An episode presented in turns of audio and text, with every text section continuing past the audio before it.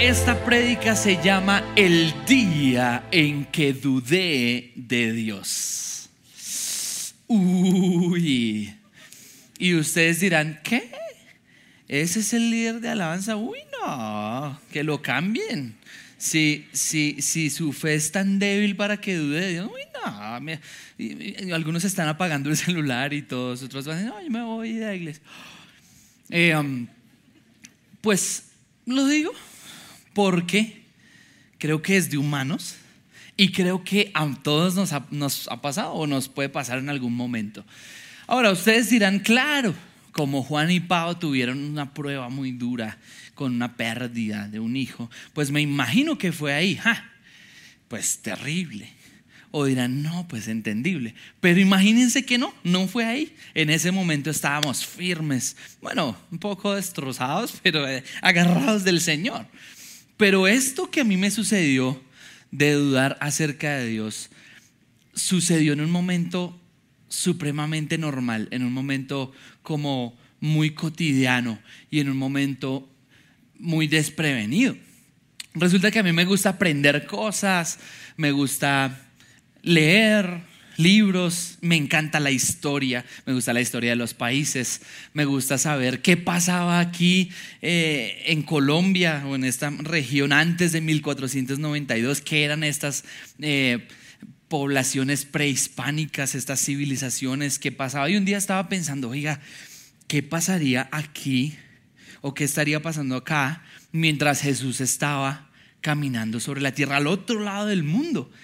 ¿qué pasaría aquí en nuestra región? De esas cosas que uno piensa y la esposa le pregunta, oye, ¿en qué estás pensando? Y uno, no, no, en nada, no, en nada. Porque es tan tonto lo que uno está pensando que uno le da oso reconocerlo y entonces uno dice, no, prefiero decir nada a que ella me descubra. Pues entonces dije, ya sé, voy a ir a la Librería Nacional y me fui a la Librería Nacional a comprar un libro cuyo nombre no diré para no hacerle propaganda, porque no era un libro bueno, así como digamos, un libro espectacular, así como Sanidad Total, no. No era un libro espectacular, así como incendiario, no. Si no lo habéis comprado, salid y compradlo. Pues no, no era ese libro, era un libro ahí de historia, pero yo pensaba que estaba bueno y luego llegué a mi casa y empecé a leerlo. Y de la nada empecé a pensar, ¿será que Dios no existe? Porque claro, este libro estaba contando la historia universal desde el punto de vista de la evolución y entonces que los micos y que los y que los homo sapiens sapiens y que y que el chismorreo y yo era, ¿qué es esta onda? O sea, y yo era como que, ¿qué está pasando aquí? Y este libro era como lanzas que se me intentaban matar el alma y yo lo que hacía era tocar mi arpa. Bueno, ya. Porque se me están durmiendo algunos, entonces.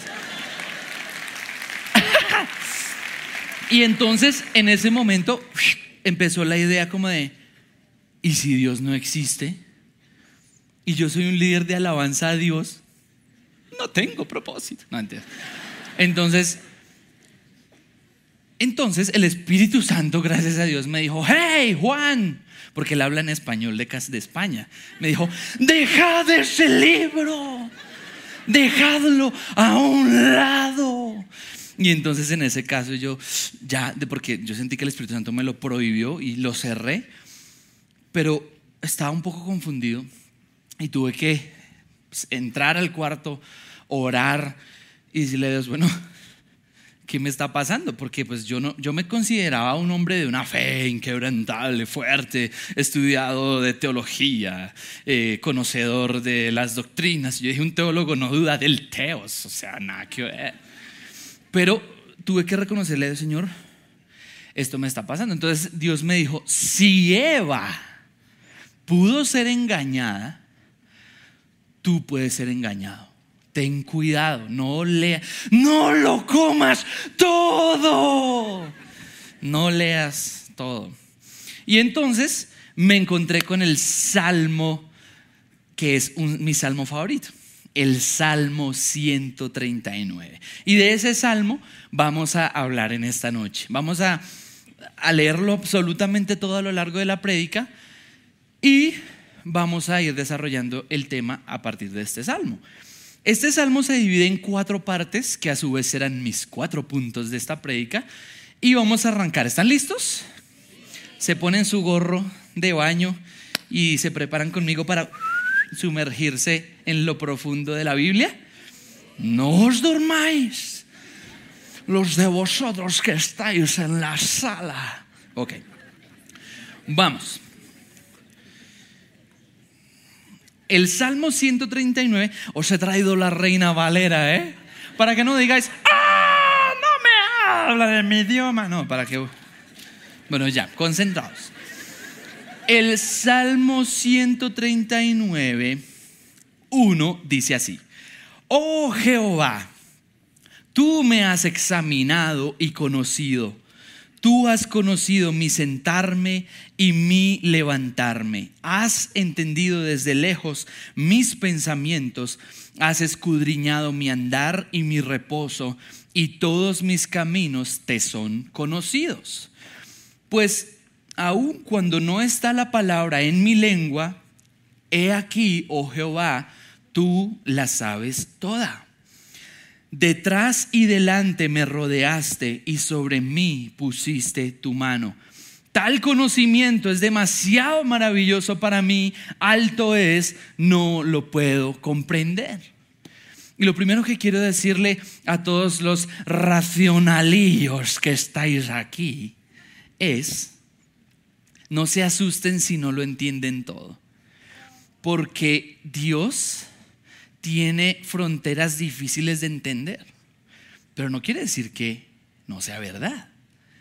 Porque no creer en Dios es como no creer en la gravitación, una ley que rige el universo. Usted puede no creer en la gravitación, pero una cosa, o no se trata de creer o no creer, sino de saber la realidad o no saberla.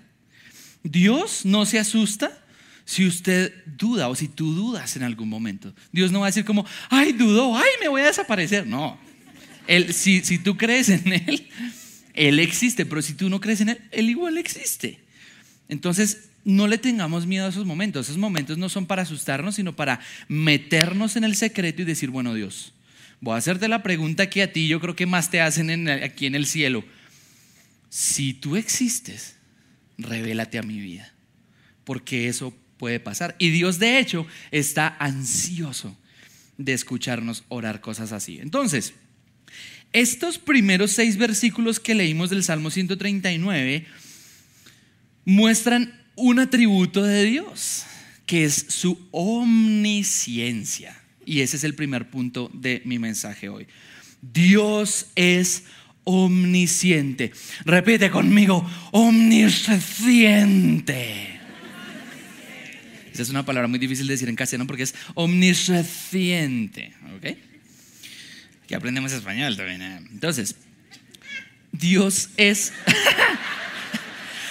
Cristi, soy tu fan.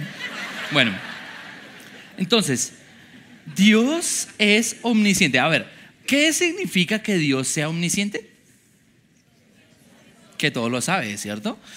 Pues bueno, A.W. Tozer en su libro Los atributos de Dios, que ese sí se los recomiendo, eh, dice esto, es, la omnisciencia de Dios es que en un acto sin esfuerzo, Dios sabe instantánea y perfectamente todas las cosas que pueden ser sabidas.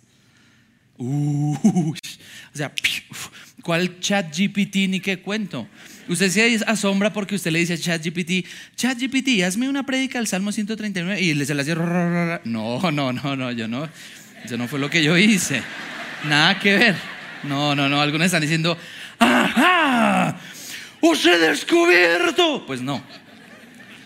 Yo sí estudié Pero Dios es más, más que eso. Miren lo que dice Lucas 12, 7 pues aún los cabellos de vuestra cabeza están todos contados. Para aquellas de vosotros que os esté cayendo el cabello, Dios sabe cuántos cabellos se le han caído. y cuáles siguen allí. En algunos casos no es tan difícil saber cuántos cabellos tienen en la cabeza. Pero no importa, Dios nos ama a todos. Entonces, no solo eso, Dios conoce todas las estrellas. Dice Salmo 147, 4 al 5. Él cuenta el número de las estrellas, a todas ellas llama por sus nombres. Wow. Grande es el Señor nuestro y de mucho poder, y su entendimiento es infinito. Wow. Y Hebreos 4:13 dice que no hay cosa creada que no sea manifiesta en su presencia, antes bien todas las cosas están desnudas y abiertas a los ojos de aquel de quien tenemos que dar cuenta. Entonces, primer punto, Dios es omnisciente. Vamos a ir al segundo punto que comienza con el versículo 7 y es mi favorito, es espectacular. Dice, ¿a dónde me iré de tu espíritu? ¿Y a dónde huiré de tu presencia? Si subiere a los cielos, allí estás tú. Y si en el Seol hiciere mi estrado, he aquí que allí tú estás. Si tomare las alas del alba y habitar en el extremo del mar, aún allí me guiaría tu mano y me asirá tu diestra. Si dijere, ciertamente las tinieblas me encubrirán, aún la noche resplandecería alrededor de mí aún las tinieblas no encubren de ti y la noche resplandece como el día. Lo mismo te son las tinieblas que la luz. Pues esta porción de versículos da el punto número dos, que es este. Dios es omnipresente. Dios es omnipresente. Ahora, les pregunto, ¿qué es que Dios sea omnipresente? Que Dios está en todo lugar, ¿no? Eso es lo que, pues sí, normal, o sea, lo sabemos. Ok, ok, ok, pero esta noche, no, en este momento, vamos a ir más allá, vamos a ir más profundo, vamos a, vamos a intentar expandir los límites de nuestra mente. ¿Están listos? Yo les voy a dar una definición más potente, más poderosa de qué es la omnipresencia de Dios, pero tengo miedo con las personas que puedan sufrir del corazón o que, que sean nerviosas o cosas así. Si tú eres nervioso, por favor, respira profundo. Cuenta hasta 10. Porque esto es increíble. Aquí va que Dios sea omnipresente no es que Él esté en todo lugar, sino que todos los lugares están en Él.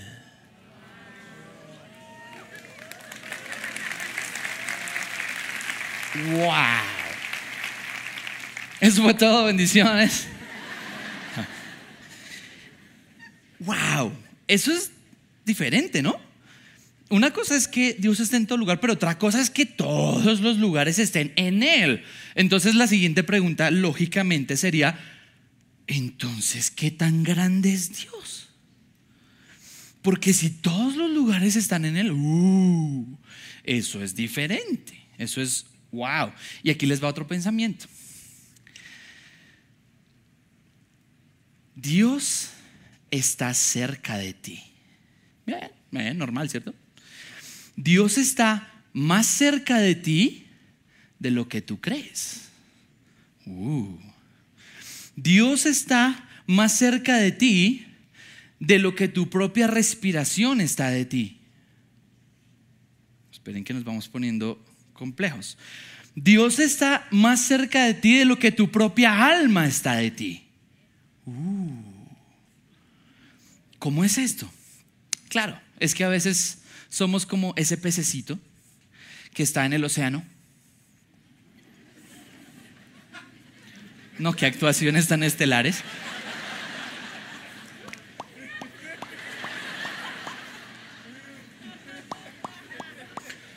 Y dice, y ese pececito dice, yo no creo en el océano.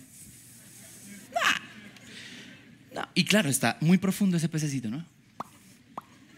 Dice, yo no creo en ese océano. Me han dicho que dice que el océano es grande. Yo no lo veo. Dicen que dice que es azul. Yo veo puro negro. Dicen que es que tiene olas gigantes. Aquí es pura quietud. Dicen que es que uno se podría ahogar en el... Yo estoy aquí... Yo me declaro antioceano. Yo no soy oceanista, soy antioceanista. Porque, no, qué actuación, qué actuación. Porque, no, pero viene, viene, lo, viene lo mejor. No, no, no me aplaudan. Porque me, da miedo que me contraten en el Ministerio de Teatro y me cambien. Entonces, ese pececito no sabe que ese océano es tan grande que él no lo puede ver. Y no sabe que él es tan chiquitico que él está en el océano. Pero no sabe además que el océano está en él. Porque él respira océano. Es más, los pececitos están hechos 95% de agua. Es decir, que el océano está en ellos. Y así nos sucede. Hay personas que dicen, ¿dónde está Dios? Yo no creo en ese Dios que dicen que existe. Porque miren, no, no, es que las actuaciones estelares. Miren lo que dice la Biblia en Hechos 17, 27. Para que busquen a Dios si en alguna manera palpando puedan hallarle, aunque ciertamente no está lejos de cada uno de nosotros, porque en Él vivimos y nos movemos y somos. Uh. O sea que, que tú no entiendas a Dios no significa que Él no exista. Significa que tienes mucho que aprender. Pues bueno, volvamos a nuestro argumento. Si todos... Un, zancudo casi me ataca. Si todos los lugares están en él, entonces vamos a hacer explotar nuestra mente, pero no literalmente, metafóricamente. Entonces vamos a intentar imaginar algunos espacios, algunos lugares. ¿Ustedes pueden imaginar con su mente la distancia de este auditorio? ¿Sí, cierto? ¿Eh? ¿Ustedes pueden imaginar la grandeza del barrio de la Castellana? Sí, sí, pues sí, a grosso modo sí. Ustedes pueden imaginar qué tan grande es Bogotá. Se va complicando. Ustedes pueden imaginar qué tan grande es Colombia. Uy, pues sí, todos hicimos el mapa ahí en geografía, así, y nos sacamos I, porque que coloreamos de azul un departamento y ese era el mar. Era el mar. Ya saben, era el mar. Ahora pueden imaginar el tamaño de la Tierra, del planeta Tierra en que vivimos.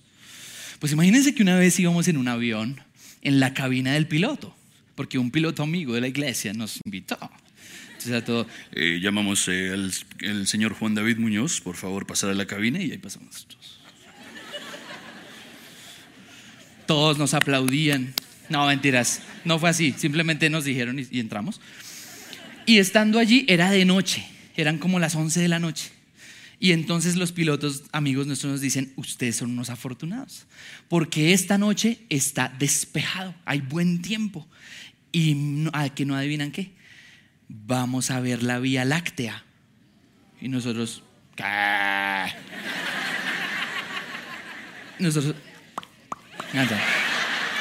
y nosotros todos ignorantes, todos, ¿en serio? Sí, sí, sí, sí. Y entonces nos dejaron asomar por la ventana así, casi pichamos el clutch del avión. Yo creo que todos iban así, ¡ah! atrás. No, atrás. Y nos dejaron asomar así y éramos, ¡wow! Y en ese momento el sentimiento de asombro era intergaláctico. Y esto fue lo que vimos. ¡Uh! Esa, mis queridos, es la Milky Way, la, Vía Láctea. Eso fue tomado por mi celular, ¿ok? Es increíble, pero la vimos. O sea, estábamos así como, wow. porque, claro, cuando uno ve las estrellas, uno como que se asombra, algo sucede de Dios, uno es como, puede ser. Yo no lloré ni nada, soy un hombre fuerte, un hombre... Y entonces imagínense, ya, ya estamos como expandiendo nuestras fronteras. Pues vamos a ver, el planeta Tierra es este. He pedido que salga Australia en honor al pastor Andrés. Entonces, eh, ese es el planeta Tierra. Imagínense que el planeta Tierra rota a 1700 kilómetros por hora. Y ustedes creían que estaban quietos ahí. No, ustedes son como la niña del meme. Están así. ¡ah! ¡Ah! Pero no solo eso, no solo la Tierra rota, sobre su propio eje, sino que la Tierra se traslada, hay un movimiento de traslación, si recuerdan geografía. Pues la Tierra, su movimiento de traslación es a 100 mil kilómetros por hora. Es decir, que la Tierra está así. Uy, Dios mío, no. No, no. La Tierra va corriendo por el espacio a toda velocidad. Pam.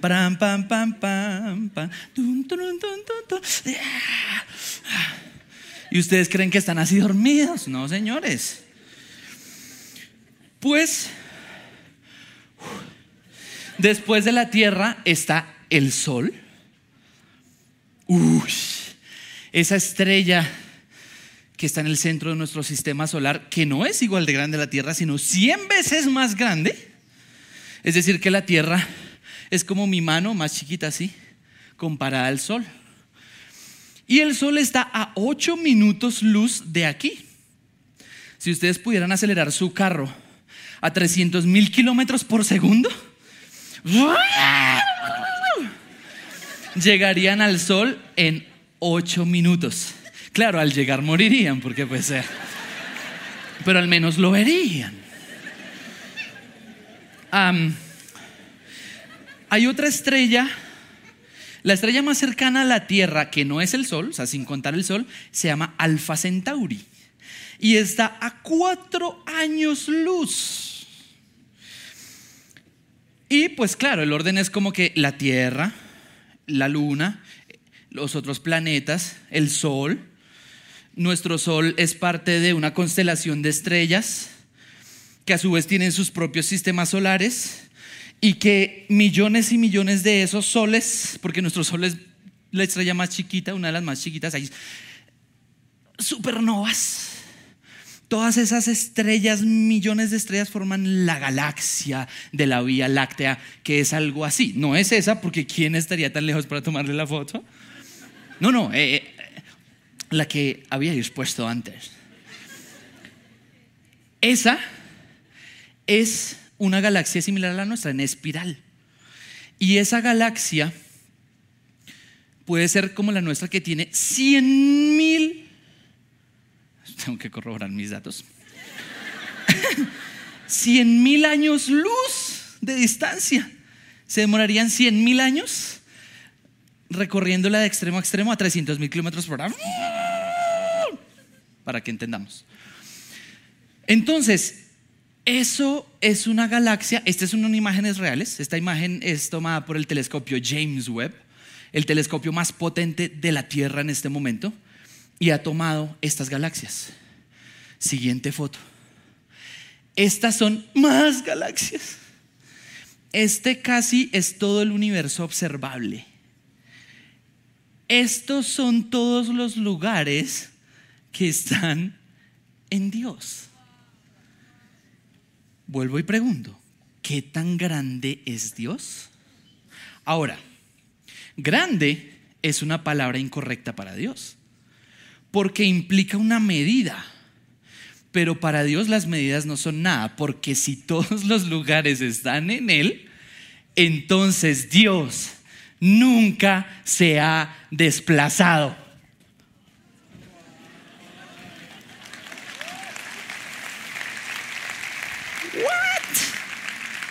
Dios nunca se ha movido. Y nosotros le decimos, Señor, muévete. Y Él dice, ¿para dónde? Y nosotros le decimos, Señor, acércate a mí. Y Él dice, ¿más? Y el Señor dice, o le decimos al Señor, Señor, ven. Y Él responde, aquí estoy. Porque su nombre es Jehová Shama. ¿Saben qué significa Jehová Shama? El Señor está ahí.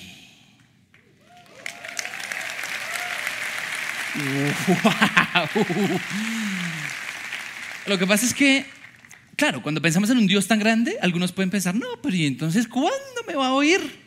Hasta que me llegue al final del universo.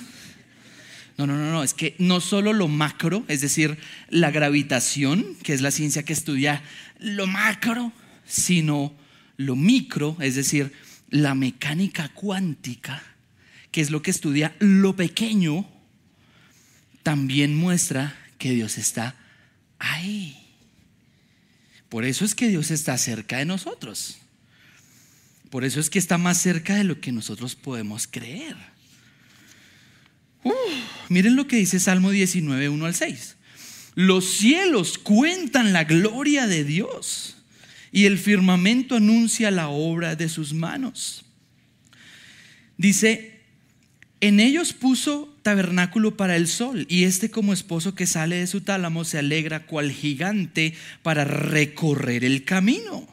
De un extremo de los cielos es su salida y su curso hasta el término de ellos. Pues imagínense, mis queridos, que el sol viaja también, o sea, el sol no está ahí quieto, ¿eh?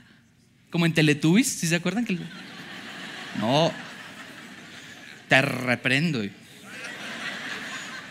el sol no está ahí quieto, no, el sol está andando también.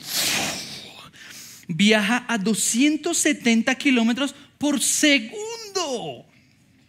Porque él hace una rotación galáctica, él también gira alrededor de un supermasivo hoyo negro que está en el centro de nuestra galaxia, que está a 28 mil años luz de aquí, a la vuelta. Es más, Andrómeda que es otra galaxia vecina, vecina, está a dos millones de años luz. Bien. ¿Sabían ustedes que las estrellas que nosotros vemos en una noche estrellada, su luz salió de ellas hace cuatro mil años? Es decir, que cuando Abraham miró al cielo, ahí salió esa luz. Me gusta pensar que las promesas que Dios le dio a Abraham en ese momento, como la luz, llegan hasta nosotros hoy.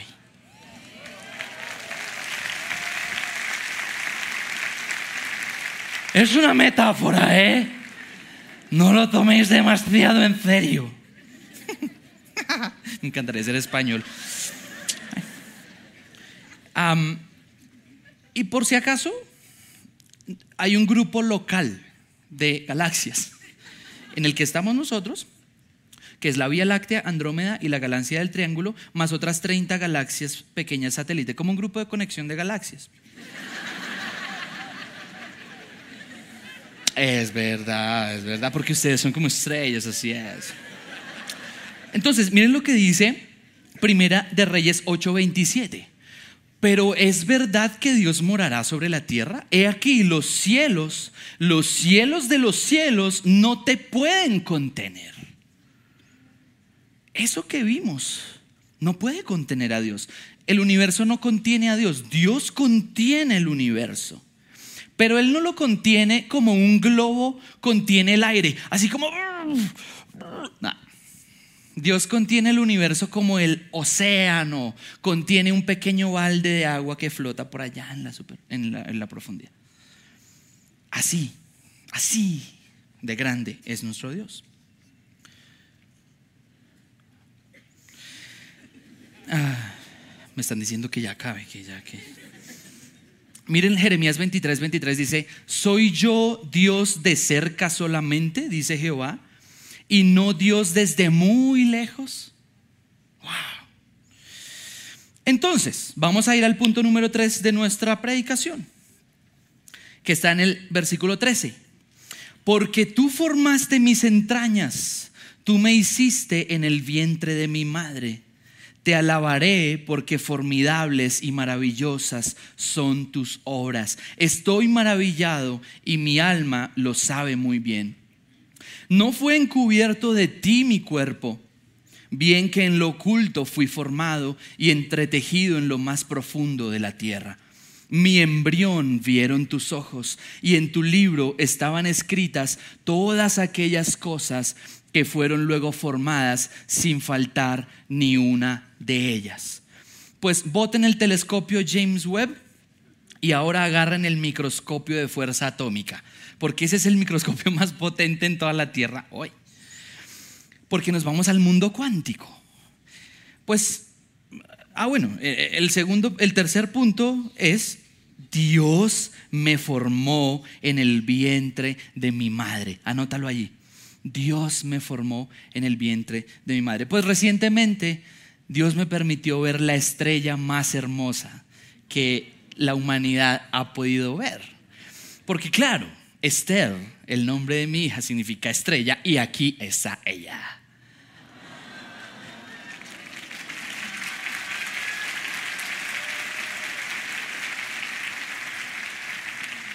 Resulta que Esther no siempre fue así de grande. Y eso que es chiquita. Pero Esther era una célula. ¿Recuerdan la vieja teoría de la biología en sus colegios? Los gametos se fusionan en uno solo. Se convierte en un cigoto o embrión o huevo. Este, a su vez, eh, duplica la carga cromosómica y su, y su núcleo se divide en dos. Luego, a su vez, se divide en cuatro. Y luego se divide en dieciséis. Ah, no, en ocho y en dieciséis. ¿Recuerdan eso? Pues cuando somos 16 células, que nadie se salva, todos lo fueron. Ah. Esas 16 células que llaman una mórula, ¿sí recuerdan eso? Se llaman células totipotentes. ¿Qué significa que sea una célula totipotente? Que no es una célula especializada, ¿no? porque tenemos células sanguíneas, células óseas, células epiteliales. Eh, bueno, estas células son totipotentes, es decir, todopoderosas, es decir, pueden convertirse en cualquiera de las células del cuerpo. Y la ciencia dice que algo, no sabemos qué o quién, les dice a cada una de estas células, usted va a ser el sistema digestivo, usted va a ser el sistema circulatorio, usted va a ser el sistema epitelial, usted va a ser el sistema nervioso, usted va a ser los 16 sistemas de nuestro cuerpo más fundamentales. Y dice que esas células totipotentes son como constructoras que necesitan de unos planos para trabajar. Y esos planos son el ADN. El ADN es como un libro que ellos consultan y dicen, ok, tiene que tener los ojos más hermosos del mundo. Uy, pero ¿cómo hacemos eso? Bueno, está bien, vamos a hacer los ojos. Y sale Esther. Ah. Tiene que tener pelo crespo. Listo, ¿qué pelo crespo? Pues la Biblia dice, y en tu libro estaban escritas todas aquellas cosas que fueron luego formadas sin faltar una de ellas. Ese es el Dios. Pero ¿saben qué? Dice, cuán preciosos me son, oh Dios, tus pensamientos. Y saben que he pensado que Dios piensa en el embrión y también piensa en la mamá, obviamente. Y miren los versículos que encontré. El Salmo 71, 5 al 6 dice, porque tú, oh Señor Jehová, eres mi esperanza, seguridad mía desde mi juventud. En ti he sido sustentado desde el vientre, desde las entrañas de mi madre. Tú fuiste el que me sacó. ¿Por qué me impactó tanto ese versículo? Porque el día en que mi esposa y yo íbamos al hospital para que mi esposa diera luz, íbamos perfectamente arreglados, producidos. No, mentiras, habíamos vuelto un desastre. ¿eh? Llegamos ahí y vimos otras dos mamás embarazadas a punto de dar a luz, solas, sin su esposo. Y estas mujeres estaban tristes. Se notaba en su mirada el miedo de lo que estaban por experimentar y no había nadie a su lado. Y en ese momento, leyendo este, este versículo, Jesús me dijo, esas mujeres no estaban solas, yo estaba allí. Yo sé que en esta sala hay muchas mujeres que en su momento más vulnerable, de mayor terror, de una montaña rusa emocional, de incertidumbre, como el alumbramiento, les tocó condiciones muy difíciles. Yo sé que aquí hay mamás que son unas heroínas y que nadie lo sabe, pero en su momento llegaron en taxis, caminando, solas a dar a luz. Y Dios te dice a ti lo que está en el Salmo 22, 9 al 11, pero tú eres el que me sacó del vientre el que me hizo estar confiado desde que estaba a los pechos de mi madre. Sobre ti fui echado desde antes de nacer, desde el vientre de mi madre. Tú eres mi Dios. Yo sé que tú te sentiste sola. Yo sé que tú pensabas que no había un futuro para ti y mucho menos para esa criatura, ese niño o esa niña o esos niños, esas niñas. Pero Jesús y no otro fue tu compañero, fue tu obstetra, fue tu experto en neonatos, fue tu pediatra y es tu esposo el día de hoy.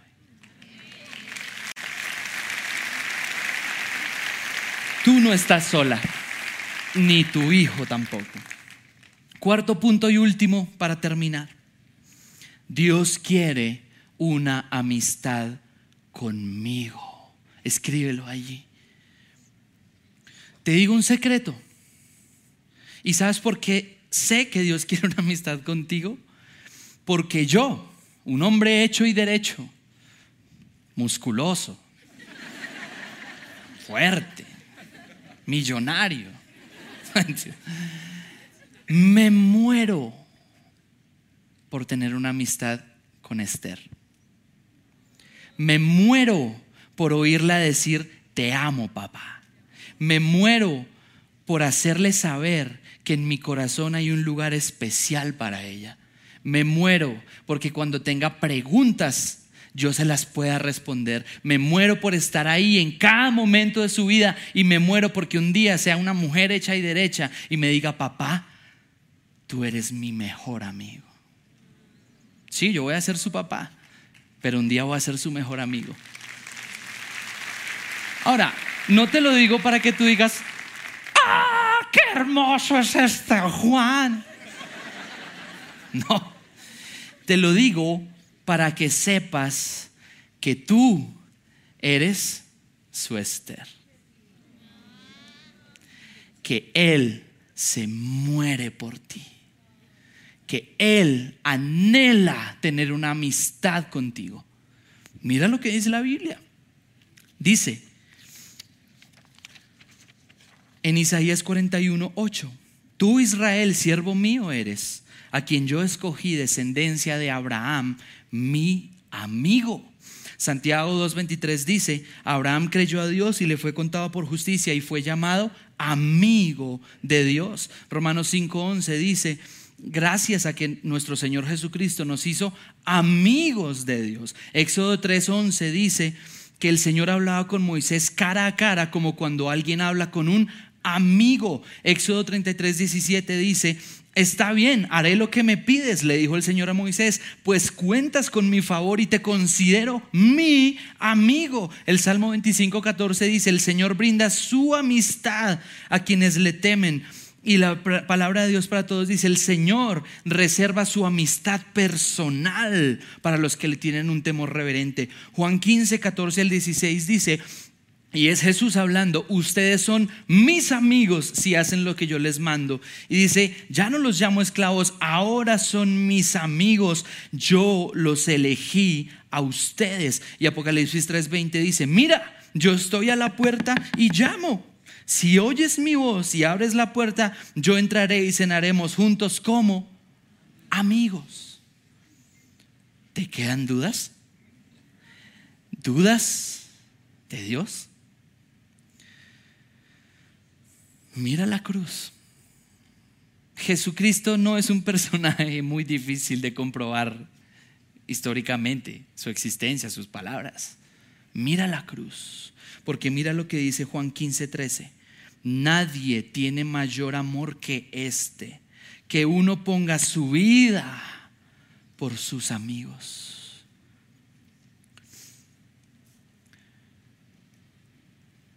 ¿Quieres ser amigo de Dios? Eso no es difícil. Deja de creer que es difícil. Mi mensaje para ti en este momento es, el Dios omnisciente, el Dios omnipresente que te creó en el vientre de tu madre, se muere por ser tu amigo. Ponte en pie. Señor, hoy queremos acercarnos a ti, como dice Hebreos que hay que hacerlo. Cualquiera que se acerque a Dios debe creer que le hay y que es galardonador de los que le buscan. En esta noche o en este momento, nosotros nos acercamos a ti, Señor, sabiendo que te hay y que eres galardonador de los que te buscan. Que así como un padre se muere por ser amigo de su hijo, de su hija, Tú te mueres por ser nuestro amigo. Tú quieres que seamos amigos tuyos. Y quiero que tú aceptes la invitación. Dile al Señor, Señor, ¿qué tengo que hacer para ser tu amigo? Y el Señor te dice, hijo, hijo, simplemente, simplemente desearlo. Solo hay una cosa que lo impediría y es que seas amigo de mis enemigos. Es lo único. Santiago 4:4 dice, oh almas adúlteras, ¿no sabéis que la amistad con el mundo es enemistad contra Dios? Cualquiera que se hace amigo del mundo se constituye enemigo de Dios. Es lo único. De resto, si quieres ser mi amigo, yo me muero porque seas mi amigo. Me muero por abrazarte y hacerte saber cuánto te amo hijo, hija, no sabes que en las noches muero por escucharte. No sabes que en las noches me fascina verte dormir. No sabes que en las noches me acerco a tu nariz y escucho tu respiración y lloro, lloro de la alegría porque te amo y no tienes que hacer nada para merecer mi amor. Ya te amo desde antes que nacieras. Te amo, hija. Te amo, hijo. No sabes cuánto. He dejado mil detalles en tu camino para que siempre recuerdes el camino a casa. He dejado mil detalles en el universo estrellas que brillan por millares, montañas altas, árboles, colores, flores, olores, sabores, el viento. Todo lo que he hecho son detalles que te dicen que me muero por ti, que por ti el corazón me da vuelcos. Que te amo, hijo. Y en cada instante son tus detalles los que nos persiguen por todo lugar. Los montes te alaban, los cielos declaran tus maravillas y tu esplendor.